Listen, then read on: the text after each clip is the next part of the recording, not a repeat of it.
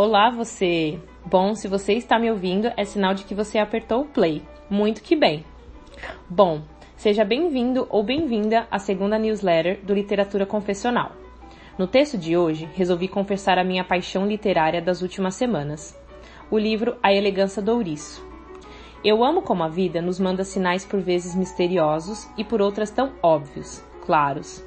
O livro no qual eu falo mais à frente chegou a minhas mãos de forma interessante. Leia news ou ouça até o fim para saber como. Porque ele veio parar na minha booklist fazia anos. Mas foi só depois que eu me mudei para os Estados Unidos que resolvi incluir a versão em inglês do mesmo, para ler daqui a um tempo. Ainda bem que eu não precisei comprar. Mesmo sempre querendo muito aprender inglês, quando penso em literatura, não encontro versão mais bonita do que os livros publicados em nosso amado e, por vezes, odiado português. Sim, temos inúmeras conjugações verbiais e uma gramática complexa, mas a beleza que a língua portuguesa faz com que expressemos sentimentos, emoções, ah, faz com que eu esteja sempre assim, com ar de apaixonada. Hum. E ler A Elegância do Ouriço, que originalmente foi escrito em francês, me fez resgatar uma paixão para além do idioma. Meu resgate por ler romance e ficção. Bom, sem mais delongas, espero muito que vocês tenham lido e gostado do primeiro texto e também gostem do que vem a seguir. Então, vamos juntos. Mas antes disso, dois recados. O Literatura Confessional está no Instagram e no Medium. Então, além da newsletter, você também pode conferir todos os posts e textos completos por lá também. E o segundo recado é: para ter certeza que você está recebendo os nossos e-mails, por favor, marque essa conversa como importante ou adicione o literaturaconfessional@substack.com à sua lista de contatos. É isso. Confissão número 2. Era para ser um book review, mas acabou virando uma espécie de relato amoroso, por livros e pessoas, histórias, o que no fim é totalmente plausível. E por que não seria? Certamente eu já devia ter passado por ele várias vezes na vida, Poderíamos ter nos esbarrado numa livraria qualquer do centro ou muito provavelmente na da Cultura, que fica na Avenida Paulista, um dos lugares que eu mais gostava de me perder no meio de tantas prateleiras. Certamente ele poderia ter chegado às minhas mãos no espaço-tempo de 2008, quando foi publicado no Brasil. Mas provavelmente eu não estivesse preparada para as lições de vida e, por que não, literárias que ele viria me ensinar. Certamente ele poderia ter chegado a mim bem antes de 2020, mas tenho aprendido que o tempo cronológico é uma invenção feita na tentativa de deixar nossas vidas igualmente mais organizadas, ou pelo menos uma forma que todos têm de medi-las numa métrica universal. Por isso, o apego ao calendário tem sido revisto. Venho tentando me descolar mais dessa desgastada premissa e focar mais na métrica que o viver agora traz. Certamente, os caminhos desse encontro poderiam ter sido vários. Afinal, se existe mesmo outras realidades acontecendo paralelamente a este momento em que escrevo, eu já tivesse o lido também. Ou eventualmente estaria prestes a ler, porque em todas essas tal dimensões tenho certeza que o gosto por livros já nasceu grudado em minha boca, e meus olhos já nasceram para enxergar a alma que habita por dentro das palavras. Era final de junho quando Mariana, sim, com dois N's, da qual eu não conhecia virtualmente nem tampouco pessoalmente, publicou em um grupo de Facebook. Sim, eu ainda o uso e em caso como isso eu digo ainda bem. Voltando. Mariana estava doando uma série de livros. Eis que entre eles estava um que eu gostaria de ter lido há uma eternidade de 12 anos antes. A Elegância do Ouriço. Primeiramente, eu admiro Mariana pelo fato de doar livros. Porque se tem uma coisa em que eu nunca fui muito generosa com, e me desculpem a todos por isso, é me desfazer de livros, mesmo os considerados ruins. Minha taurinice tem que se apegar a algo, né? E já que provavelmente eu nunca vou me desapegar de pessoas por completo, talvez eu ainda tenha que manter esse hábito meio ultrapassado e egoísta num século como este. No entanto, há uma possível boa explicação que salve minha pele. Tenho para mim que livros, além de serem escritos por pessoas e para pessoas, no fim são pessoas propriamente, só que ao invés de carne e osso, papel e tinta.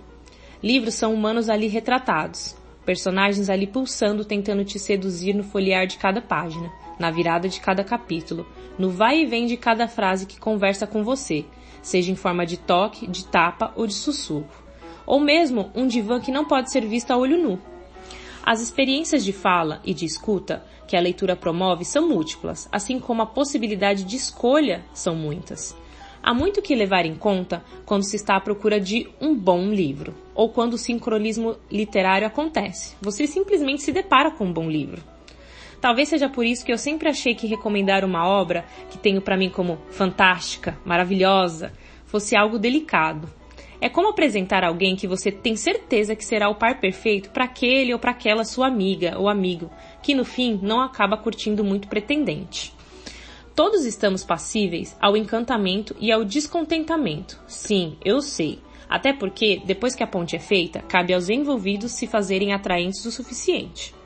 Entretanto, ao passo que conhecemos melhor um possível afeto, devemos tomar cuidado também, pois existe uma penumbra ao redor do relacionamento com pessoas ou com livros, que os fazem tentar resistir à própria natureza de não se tornarem o que para alguns é destino certo, o desinteresse. Ou pior, que no caso para os livros, dali a um tempo, serão esquecidos e amontoados naquela prateleira lá inalcançável, ou que serão jogados naquele canto empoeirado do quarto. Eu luto para que esse estigma não me atinja, porque meus livros são minhas pessoas. E eu não sei vocês, mas eu costumo cuidar muito bem das minhas pessoas.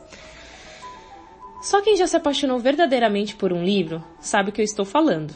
E foi o que aconteceu entre a elegância do ouriço e eu. Como dizia, o livro chegou a mim de forma cativante. Sim, Mariana teve todo o cuidado de deixá-lo bem identificado na portaria de seu prédio bacanudo, em Midtown.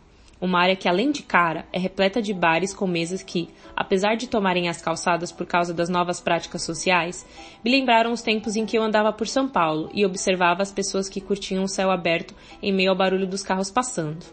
Bom, parei numa esquina e escrevi de volta a Mariana, avisando que o livro tinha sido retirado. E, claro, agradecendo novamente o gesto nobre da doação. Um dia depois, estava indo, para, estava indo viajar para Boston, de ônibus, e logo minha leitura da vez estava mais do que decidida. Veículos são geralmente um dos meus lugares preferidos para ler, pois eles se tornaram um local de duplo entretenimento. A da viagem externa, com vista para as paisagens ao longo do caminho, e a da viagem interior, a da leitura, que logo suas paisagens se tornam exclusividades minha e de minha imaginação. Nem o fato de Mariana pontuar que foi só na segunda tentativa de leitura que engatou no romance parisiense abalaram minhas expectativas. Já nas primeiras páginas, fui deliberadamente atacada e rendida por tamanha narrativa e personagens.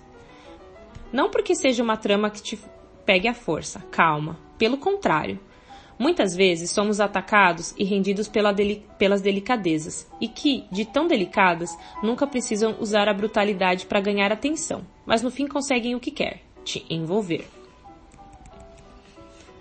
A jornada entre as personagens principais, a concierge de meia-idade, René Michel, e a petulante e rica adolescente Paloma Josse, é arrebatadora. A cada curto capítulo, que favorece muito a leitura mais fluida, elas mostram o quanto é possível extrair extraordinárias observações do que o ordinário mascara, as entrelinhas que acontecem no cotidiano de vidas, totalmente distinta, no caso em Paris, mas poderia ser em qualquer lugar também, né? Afinal, a vida acontece ao redor do mundo a todo momento. Primeiro, senti que havia mergulhado num oceano de palavras bonitas e frases absurdamente bem construídas, para encontrar a tal da elegância do ouriço. Mas chegando ao fim do livro, na verdade, eu percebi que havia mesmo era me afogado. Eu não queria mais voltar à superfície. Queria ficar ali, debaixo d'água, a procurar a beleza do mundo. Os diálogos entre as personagens foram desenvolvidos na tentativa de entender uma existência sem duração, as contemplações milimétricas registradas no diário de movimento ao redor do mundo, ou nos inúmeros pensamentos profundos. Glub, glub, glub. Foi um nado que mudará para sempre minha leitura e o olhar sobre livros. Agora um trecho do livro. Abre aspas. A senhora Michelle tem a, tem a elegância do ouriço. Por fora é, crivada de espinhos, uma verdadeira fortaleza. mas tenho a intuição de que dentro é tão simplesmente requintada quanto os ouriços, que são os bichinhos falsamente indolentes, ferozmente solitários e terrivelmente elegantes. Fecha aspas. Tive um encontro, tive um feliz encontro nesse romance ficcionado, que tem bem pouco do romance romântico que estamos habituados e muito pouco de invenção, porque tudo ali me pareceu tão verossímil. A ficção também vive na realidade, né? Aliás, pude experienciar alguns déjà vus enquanto lia. Quanto mais eu lia, mais eu tinha a sensação que já conhecia a trama, e não foi pela rápida familiaridade com o enredo, mas, sim, como se de alguma forma eu estivesse o relendo e assim tendo flashes do que estava prestes a acontecer nas páginas seguintes. No entanto, quanto mais eu pulava de uma página a outra, mais a sensação de que tudo era novo de novo me tomava. Fiquei nesse conforto-desconforto por todo o passo da obra. Também pudera. Imaginem ler algo que fale sobre amor, arte, beleza, morte, vida, num ciclo tão bonito e tão desmedido, em que as coisas se amarram numa facilidade. Algo que beira a tentativa de achar a perfeição no fluxo das coisas, com uma pitada de engrandecimento que só um olhar esmero pela vida pode proporcionar. Até mesmo a tragédia que acontece na trama foi passada pelo filtro da graça. Porque se formos ver por outro lado, viver seja isso mesmo, como René disse, procurar o sempre nos nuncas da vida. Agora outro trecho do livro. Abre aspas. A arte é vida, mas num outro ritmo. Fecha aspas. Ai, nunca concordei tanto com uma frase. Bom, era para ser um book review, mas acabou virando uma espécie de confissão amorosa por livros e pessoas, histórias, o que no fim é totalmente plausível. E por que não seria? Bom, mas se eu fosse uma crítica literária, minha nota para a elegância do ouriço seria essa: infinitos ouriços. É isso. Espero que vocês tenham gostado. Por favor, tentem comprar o livro ou, enfim, dar algum jeito de encontrá-lo, porque realmente foi um livro que bateu bem forte em mim, como vocês puderam ver, né? É isso. Obrigada por me ler até aqui e te vejo na próxima confissão. Um beijo.